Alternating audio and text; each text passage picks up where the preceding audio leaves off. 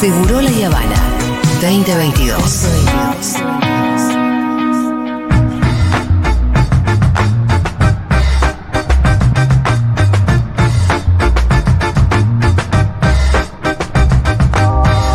Lo que Mati Rosso no te cuenta los miércoles. Pero ¿por qué él te cuenta cada cosa, cada tarambaneada? Permítame No, no. él, ¿no? Hay que decirlo, la verdad que hay que decirlo. Eh, está de viaje en Salta ahora, vienes por sus stories. Claro que sí, porque bueno, está de viaje por el mundo. Pero viste que ayer salió, ayer, ¿no? De- fue ah, todo- estuvo fue- viendo fue todo- a, Rosalía. Todo el Instagram mío estuvo ayer en el. Rosalía, sí, sí, sí. Increíble, ¿eh? Eh, ¿Cómo es muy loco cuando decís, Sí. eh, o todo el mundo estuvo, o la gente que Eso, tengo alrededor le eso. gusta mucho Rosalía. El ABC1 de Capital, que, ¿no? Eh, Sí. estuvo viendo. Vaya uno a saber, ¿no? Uno, yo me siento viejo para esas cosas ya. Te- Yo voy hoy, así que. le voy a ser sincero. Me ¿Vas siento hoy? viejo igual, pero voy hoy. ¿Vas? Sí, sí, sí. Pero viste cuando un- ya no llegas a captar un fenómeno y decís, no sé, si otro sube un video del indio en Tandil, vos decís, Ah, ah, esto me gusta, y le claro. Claro. ya estás en otra, en otra escala de vejez. Pero bueno, hay que atender los nuevos tiempos también, ¿no? Bueno, angustia. Y atender los nuevos tiempos significa también ver qué pasa alrededor del mundo. ¿Qué tenemos hoy?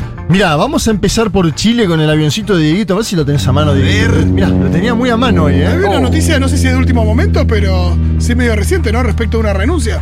Exacto, una salida del gabinete ejecutivo de Janet Vega. Co- Es la primera ministra que sale del gabinete de Gabriel Boric y es un dato que da cuenta, Igual de rápido. que da, que da cuenta de una situación general, ¿eh? de complejidades. Un gobierno muy complejo, acuérdense que, claro, gobernar ahora en el medio de este problema de inflación global, pospandemia, y con una elección Fito y Pitu acá nomás. Claro, ¿cuánto falta? El 4 Nada. de septiembre. Nada, la- el, fin, el fin de semana que viene. A ver, y no, y no hay ningún síntoma acá de este lado de la cordillera. Eso da algo, Sí. ¿no? ¿Denota algo? Sí. Si no, ya, ya existiría una cobertura, habría algún medio, ¿no? Cubriendo. ¿Decís que el resultado no, le, no, le fa- no, les, no les gusta a algunos medios hegemónicos de la Argentina? No, no. le- Ojalá, no, ojalá. Vamos a ver, por ahí les puede gustar. Pero va, Porque ah, tampoco veo los reflectores de esos medios que le gustaría Bien. ahí, apuntando ahí, ¿no? Está bien, está bien la inquietud. Me da la sensación de que, pase lo que pase, va a haber algún tipo de acuerdo de la política en Chile para el día después. ¿Sí? Las encuestas que marcan hoy. 46% en contra de la nueva constitución. 46 en contra, así muy cerquita de la victoria. 37 a favor de la nueva constitución, esta es CADEM, y un porcentaje de indecisos, cercano al 20%. Si ese porcentaje de indecisos se canaliza más o menos en los números que hay hasta ahora, perdería la nueva constitución en Chile y por tanto uno de los proyectos, podríamos decir insignia del gobierno de Gabriel Boric, ¿sí? La gran pregunta que yo me hago y que les hago a ustedes es, en esta votación se está votando la constitución, que se leyó, que no se Ah, es un leyó. referéndum a Boric. Ah, bueno, es un- parecería ser eso, ¿no? porque va muy similar a la aceptación que tiene el presidente o que no tiene.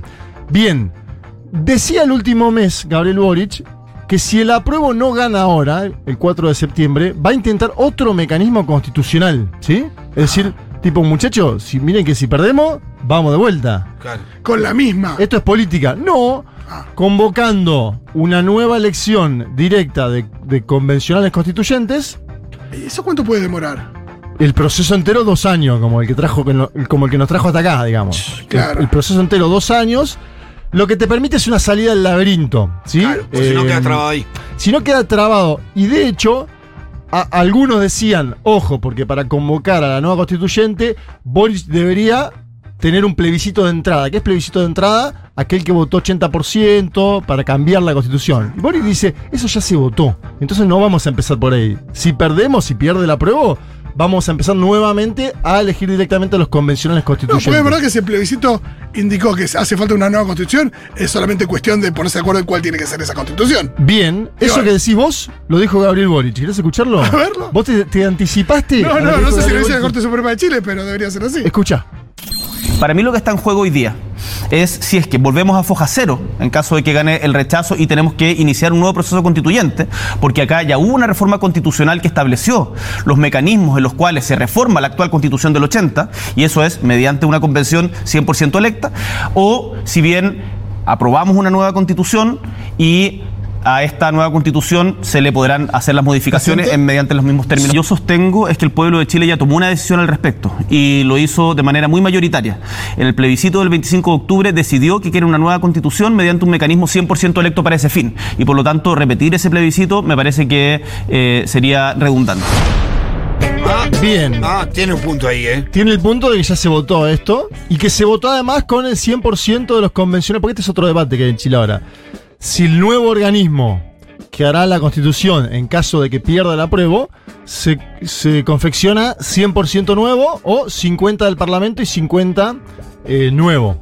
A ver, en el trasfondo de esto que hay, la oposición eh, de derecha, Chile Vamos, lo que era el- el- lo, lo que es, no, no, casi del Partido Republicano, Ah, lo que so-. Piñera. Piñera. Piñera, por, pongamos un apellido, el sector que apoyó a Piñera, porque ahora obviamente ya Piñera es un hombre que todavía no ha logrado. Se fue, se fue con una imagen negativa alta, no ha logrado, ¿no? Ellos quieren pasar la página de Piñera en un punto. Como acá la oposición quiere pasar la página de Macri, pero creo que nunca la terminó de pasar. Bueno, es otro debate ese. Chile Vamos también está de acuerdo con que no haya otro plebiscito de entrada y se vaya directo a convocar una nueva convención.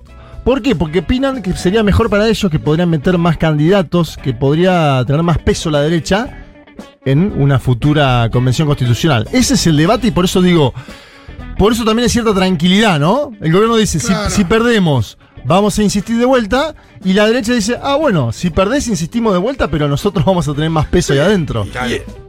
Que al mismo tiempo tiene, tiene sentido, porque si la gente la rechaza y hoy tiene un determinado peso eh, el gobierno en, en la, en la asamblea, Sí. eh, si el digo, si el pueblo la rechaza es porque quiere también que, que se equipare por ahí para el otro lado. Bien, quiero otra convención, es cierto lo que decís vos y tiene cierta lógica también. Que, digo, tiene lógica, no sé si- Ahora, el debate que hay es, en Chile te dicen, bueno, sale una convención un poco más conservadora, entre comillas. La, la Carta Magna que va a salir también va a ser menos eh, progresista, nacional. Igual siempre va a ser más progre que la del 80. Eso seguro, sin lugar a duda. Pero algunos analistas te dicen, ojo, porque por ahí la, la Carta Magna que se va a votar el 4 es muy de avanzada.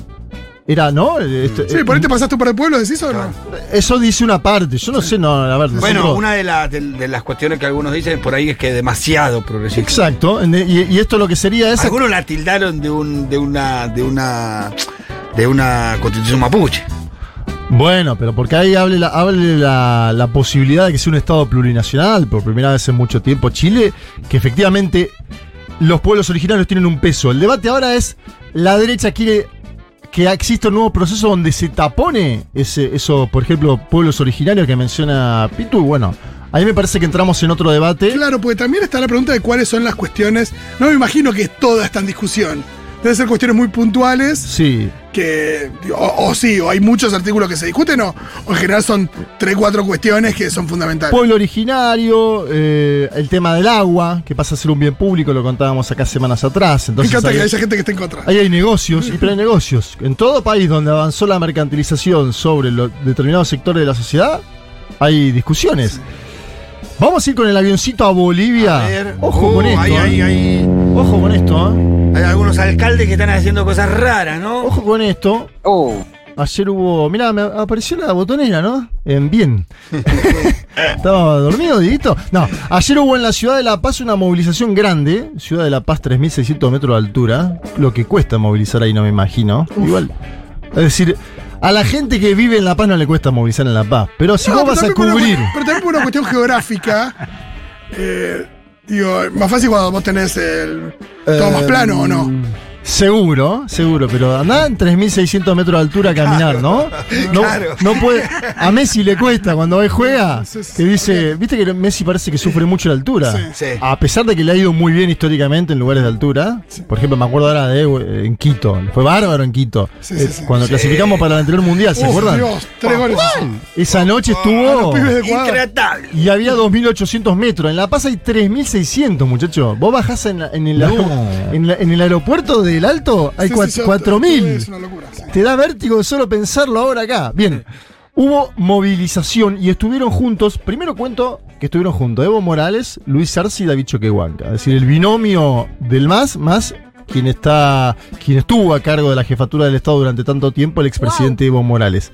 Sin embargo, se lo vio un poco descontento a Evo, voy a comentar mucho de esto el día domingo. Ah. Hay una interna grande ahí. Tirarnos una. Tirano, algo. tirano, Hay una ah. interna grande, fue un acto centrado en presidente y vice, y a- yo creo que Evo sintió que no le dieron el lugar que le tendrían que haber dado, pero bueno, esas son consideraciones, voy a, con muchas fuentes, voy el día domingo a hacer una columna larga sobre Bolivia.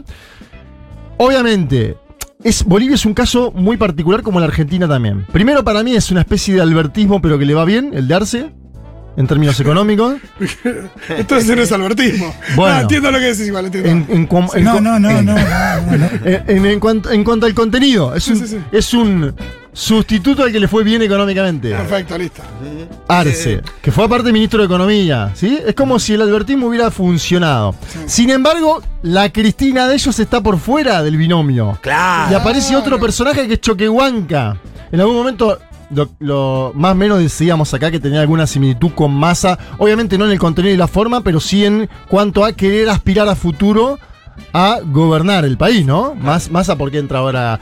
No, no entra por solidaridad con las y los argentinos, entra No, porque sí. quiere ser eh, presidente. Tiene algunos del planes. país. Tiene algunos planes. Tiene planes y por eso también confía la elite gobernante de la Argentina. Dice, ah, bueno, este tipo, ¿no? Gu- Guzmán era como un técnico, nadie sabía. Massa, ah, bueno, este tipo Ah. tiene planes a futuro. Pero Bien. hace lo mismo que Guzmán. Choquehuanca se dice mucho en Bolivia que aspira a ser- tiene su propia agenda. Sí, y aparte Choquehuanca había sido las organizaciones, una parte de las organizaciones sociales bolivianas querían que sea candidato en la elección pasada, cuando Evo dijo, no, el candidato va a ser Luis Arce. Había un debate ahí entre lo que se vivía en Bolivia y lo que vivía el búnker evista de Buenos Aires, donde estaban asilados, Claro. obviamente. Era como lo que pasaba en la Argentina cuando Perón estaba en Madrid, ¿no? La información que viene, que va, bueno, eso, es- los exilios tienen eso también. Y además el gobierno de Evo Morales, el gobierno de Luis de David Choquehuanca está denunciando intentos de desestabilización, Sí. acuérdense, ¿de parte de quién? De Luis Fernando Camacho, ¿se acuerdan? Sí. Camacho, gobernador hoy de Santa Cruz, que fue quien llevó adelante el golpe de Estado, voy a Sí, decirlo en esos términos. Sí, sí, terminó Áñez en el poder, Él pero. no puso la cara, claro, Áñez ahora está detenida por haber puesto la cara, pero este hombre fue quien, los, quien ejecutó, digo, quien entró al palacio, ¿no? Con la Biblia y dijo... Que, que, que Áñez sea la que terminó en Cana, habla de que Camacho. eh, digo, ¿por qué? ¿Explica por qué Camacho no puso la cara? ¿O En un punto sí, yo creo que también el Áñez perdió la elección, Áñez después fue, intentó ir a- en su departamento y salió tercera gobernadora. Claro. Y Luis Fernando Camacho en esa misma elección ganó en Santa Cruz. Claro. Entonces Claro, hay, una, hay una cuestión de legitimidad. que- dijeron esta está muy débil, la verdad es esa. ¿A la- quién la- entregamos? Al más débil, vaya. Es así. Y además hay otro, otro fenómeno que es la Asociación Departamental de Productores de Coca, Bueno, que dice el gobierno de Luis Arce que está jugando a nivel nacional para Camacho y que impulsa una desestabilización. Bueno, complicado todo esto. ¿Los coqueros? No, no, está, no, una asociación departamental que no está Ah, alineada, me vuelvo que no está alineada, que no está alineada con Evo, no está Es como que los alineada, metalúrgicos están operando contra Lula. Ah, ya está. no está alineada, no está Bajemos la alineada. cortina. ¿eh? No está alineada la Asociación Departamental de Productores de Coca, no está alineada y está fogueada aparentemente desde Santa Cruz, ¿sí? Bueno, también estamos hablando como si la CGT estuviera toda. Todas. ¿Qué dijo Luis Arce? Sobre nuestros cadáveres un golpe de Estado. A ver, escuchemos. Y desde aquí con ustedes le vamos a decir a la derecha que los golpistas no pasarán, hermanas, hermanos. Los golpistas no pasarán. Los golpistas no pasarán. Y es que, hermanas, hermanos, el pueblo no se va a dejar sorprender. El pueblo sabe las consecuencias que es estar bajo un gobierno de derecha y golpista. Lo hemos sufrido, lo ha dicho nuestro Agilata hace unos minutos atrás. No solamente encarcelamientos, sino muerte para el pueblo boliviano. Y eso jamás vamos a permitir sobre nuestro cadáver un golpe de Estado, hermanas, hermanos.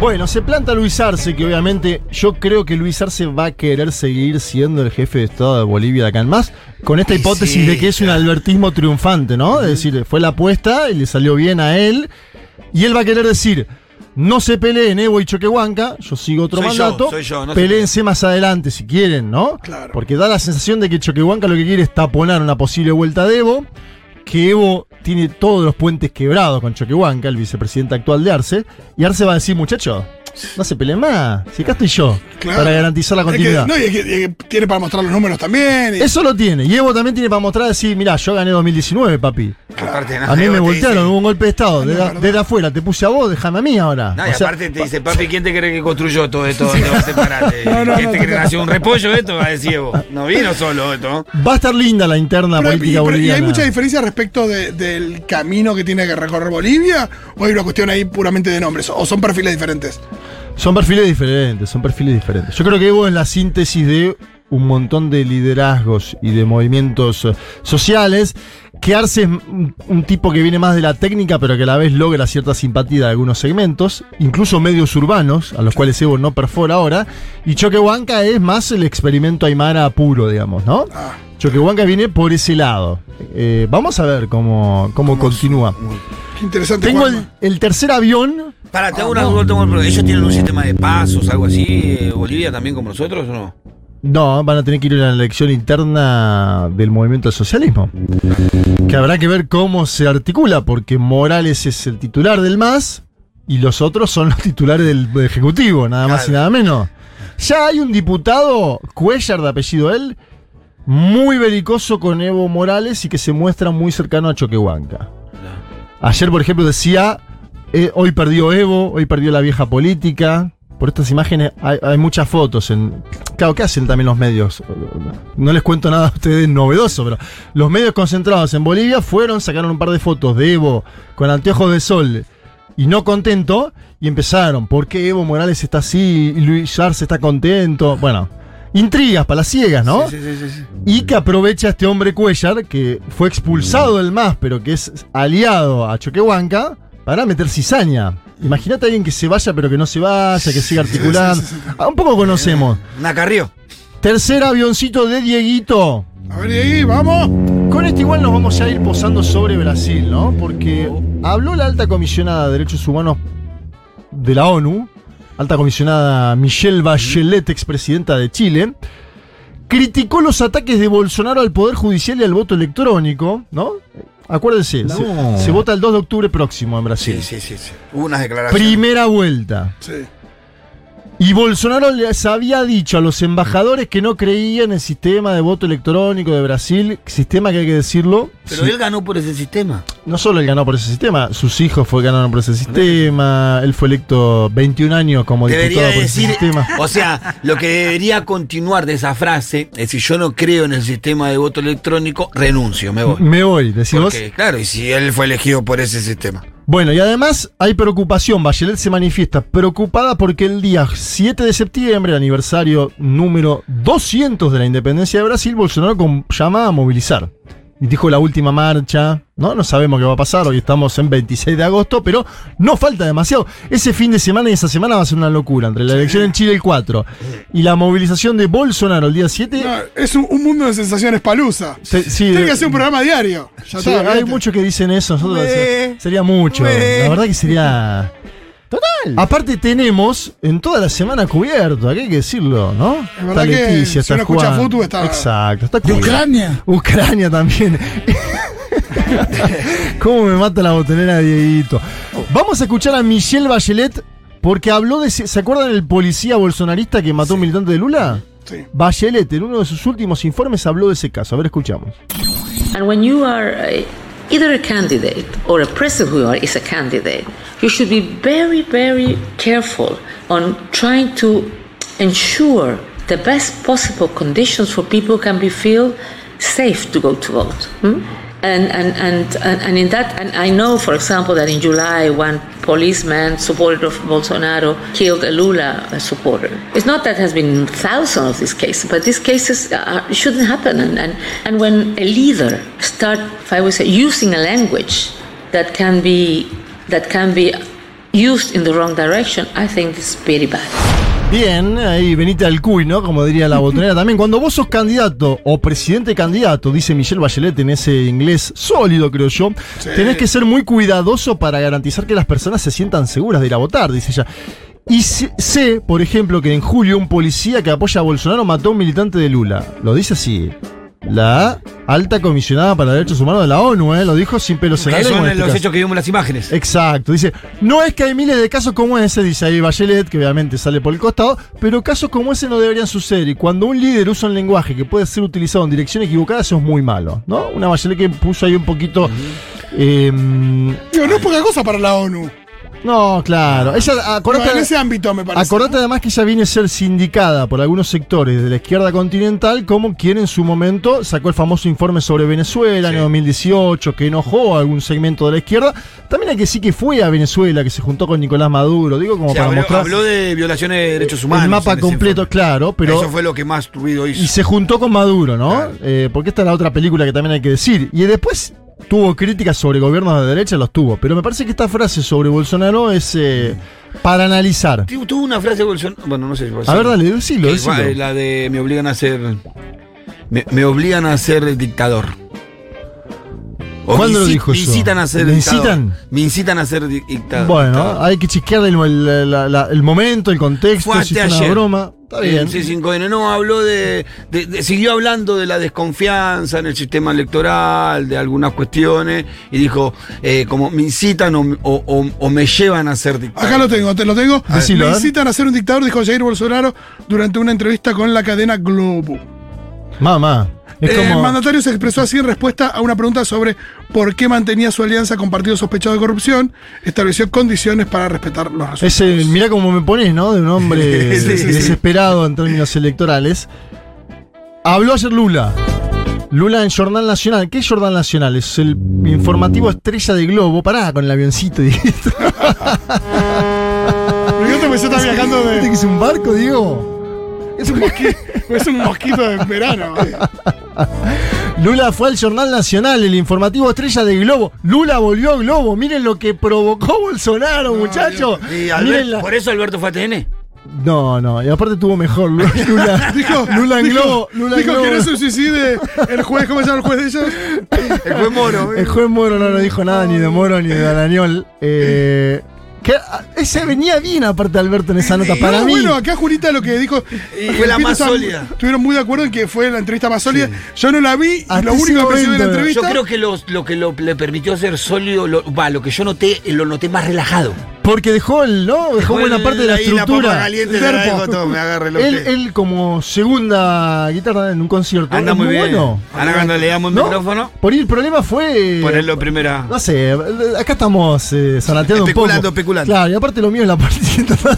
No me hagas meter No me 22. digas este quilombo. Vos sos el que venís haciendo analogías, ¿eh? Bueno, pero para. Lula fue.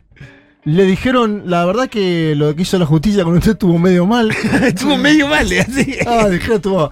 Em, Qué hermoso, imagínate te viene diciéndole a Cristina, no, Sí. bueno, la verdad que lo que le hicieron a usted. no, no estuvo del todo bien, no, ¿no? estuvo, no estuvo tan bien, qué sé yo. Bien. Imposible, ¿no? Imposible. Y dijo Lula que Bolsonaro es un semipresidencialismo, es decir, que no, que él no gobierna, dice, que, que es un delegado del presidente de la Cámara de Diputados. Linda forma, ¿no? Para decirle no vales lo que.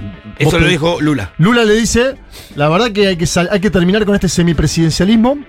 Y cuestionó que Bolsonaro sea un delegado. Dijo, ¿por qué este hombre es un delegado del presidente de la Cámara, de Artur Lira? Pasa que hay una crítica ahí al poder que tiene este bloque de partidos llamado Centrao, ¿no? Eh, en Brasil, dentro del gobierno de Bolsonaro. Y Lula dijo, la polarización me gusta. La polarización es saludable. A ver, escuchemos esto porque no se escucha demasiado. Viste que acá tenemos mucho, mucho apologista de... La antigrieta, hay muy- que muy salir antigrieta. grieta. Lula, el hombre que estuvo 580 días detenido, dice... No me parece tan mal la polarización. El problema es el odio. A ver, escuchemos. Agora, quando você tem democracia, quando você tem mais que um disputando, a polarização é saudável. Ela é importante, ela é estimulante. Ela faz a militância ir pra rua, ela faz a militância carregar bandeira. O que é importante é que a gente não confunda a polarização com o estímulo ao ódio. Eu me dou muito bem com os PSDB, que foi meu principal adversário durante tanto tempo. E depois é o seguinte, Boni, eu aprendi na minha vida a conversar. Eu aprendi a conversar. Se tem uma coisa que eu aprendi a fazer foi negociar, foi conversar com os contrários. Tem uma frase do Paulo Freire que é fantástica, que eu utilizei para mostrar aos militantes do PT a, a entrada de Alckmin no PT. De vez em quando, a gente precisa estar junto com os divergentes para vencer os antagônicos. ¿Qué tal? Terminó con Pablo Freire, ahora voy a eso. Lu- Dice Freire. Lula, cuando hay democracia... Ah, pues, me habías puesto una música medio, ¿no? Sí, sí, sí. Cuando hay democracia, cuando hay más de uno disputando, la polarización es saludable, es importante y es estimulante. Escuchen esta parte. Hace al militante ir a las calles. Sí. Hace al militante cargar banderas. Sí. Qué imagen esa, ¿no? Estoy de acuerdo. Qué imagen Estoy hace al militante. Mirá Lo- lo que está pasando ahora. Exacto, en la Argentina está pasando esto mismo, ¿no? Es, es estimulante la polarización. Obviamente en Argentina también hay una intromisión Eh. del poder judicial. Esto lo sabemos, claro. Es lo que sufrió también Brasil en su Sí, momento. sí, sí. Lo que es importante es que no confundamos polarización con estímulo de odio, dice Ah, Lula. hay- a un paréntesis ahí. Sí. Está bueno porque y le apunta mismo. ¿Viste quienes, eh, quienes, quienes te, te- te- te militan la antigrieta? ¿Viste? No hay que salir de la grieta. Escuenden su discurso de odio en una polarización. Ajá, mirá. Eh, porque en definitiva no están polarizando, tienen odio, expresan odio Sí. y ahí y lo que Lula hace diferencia, no, la polarización es la discusión de ideas que existe y que te, te aparta, te hace polarizar con el que piensa distinto, pero no tiene que ver con el odio. Y él dice, yo me llevaba bien con el PCDB, que fue mi principal adversario durante tanto tiempo. Y después lo siguiente, dice Lula. Yo aprendí en mi vida a conversar. Si hay una cosa que aprendí a hacer fue negociar, conversar con los contrarios. Esto tiene que ver con su trayectoria sindical, ¿no? El sindicalista está permanentemente negociando con distintos actores, negocia con sus bases, negocia con la patronal, tiene que mejorar salario, ¿no? Está ahí en un ida y vuelta permanente, tiene que hacer asambleas, tiene que hablar a la gente, bueno, eso cuenta Lula. Y fíjense cómo cita Paulo Freire al final, ¿no? Viste que si vos citas a la Argentina a Paulo Freire, te acusan de ser eh, egresado de ciencias sociales, te cargan en Twitter. Lula, un hombre que tiene cuarenta y pico por ciento de intención de voto, dice: Tengo una frase de Paulo Freire que es fantástica, y lo dice para qué? Para mostrar la entrada de Gerardo Almin, que era del PCB, PSDB, al binomio presidencial. Él dice: De vez en cuando hace falta estar junto a los divergentes para vencer a los antagónicos, ¿no? Qué interesante esa frase. bueno, Me parece que está buena para pensar también la política local argentina. De vez en cuando hace falta estar junto a los divergentes para vencer a los antagónicos. Es un poco buscar los puntos de coincidencia, ¿no? Exacto, unidad en la diversidad podría ser otra frase También, que sí, sí. sintetice eso, pero claro, lo dice Paulo Freire de una forma también, eh, también Eh, dicha. Pablo Freire, Pablo lo dice Lula citando a Paulo Freire. Para aquellos que somos parte de la educación popular, Pablo Freire Pablo es una Freire bandera, es una insignia. Dios. Y fíjate ese Lula que habla de la de cargar banderas. Yo cuando lo escuchaba hoy decía, este es un tipo que tiene 77 pirulos, que estuvo toda su vida militando y que dice, la polarización es saludable hacia el militante ir a las calles, hacia el militante cargar banderas. es verdad eso. Hace falta un No poquito hay de nada que ética, ¿no? active más al militante que el debate. Y la polarización. la polarización. Lo que pasó el otro día con el alegato de Cristina. Ah, no acepta el juez y el fiscal, no aceptan Ah, que haya un alegato. Ella lo hace igual, la gente va igual a los. A, a- a- a- Yo al creo que el Palacio de deseo de esos jueces, si vos le decís qué deseo querés que te cumpla, volveme el tiempo atrás y la dejamos declarar. Y claro. No se entera nadie. No sé si nadie lo No se entera nadie y no lo hubiéramos visto. Hubieran declarado en el jugado Cristina y nadie lo hubiera enterado qué carajo dijo. Y ahora hace cuatro noches que hay movilizaciones todo el tiempo. Es ¿no? morirse. Yo te es para morirse y decir, no, ¿qué hicimos? Porque si la dejaban declarar en el juicio como ella pedía, no pasaba nada. Declaraba, nadie se enteraba qué dijo, declaraba ahí en el juicio, no lo iba a ver. Por ahí vamos a ver algún trocito de alguna frase y nada más. Sí, sí, pero nada. Y ahora vimos entera, ¿no? Por la, esa prohibición. Eso, ¿no? eso desató todo Lo que demás. dice el Indio Solari, la manzana no, importa, no importaba nada más la prohibición, ¿no?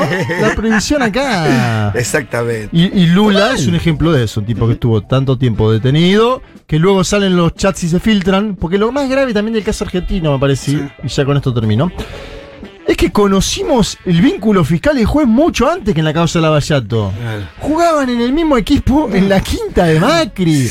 Es más, le dijeron, che, pero ustedes no eran del mismo equipo y después salían con el mate ese del Liverpool. Ay, Dios. Que aparte No, llama mal, Liverpool todo el equipo. ¿Entendés? Te agrego otra, te agrego otra esa. Le meten en el último día del juicio, le meten la- las pruebas que, por la cual protesta Cristina, que son la carpeta con los mensajes Sí. transcritos. Y la mina agarra esos mensajes transcritos y es el argumento de la cadena nacional del otro día. O sea- O sea, todo hicieron mal, boludo. No la dejaron declarar para cada cadena nacional. Y encima le dieron todo el argumento de la declaración, porque toma, acá están los mensajes que compromete a López con, con el primo de, de- con el amigo de Macri, La muchachos. verdad increíble. ¿eh? Todo mal hicieron, todo mal.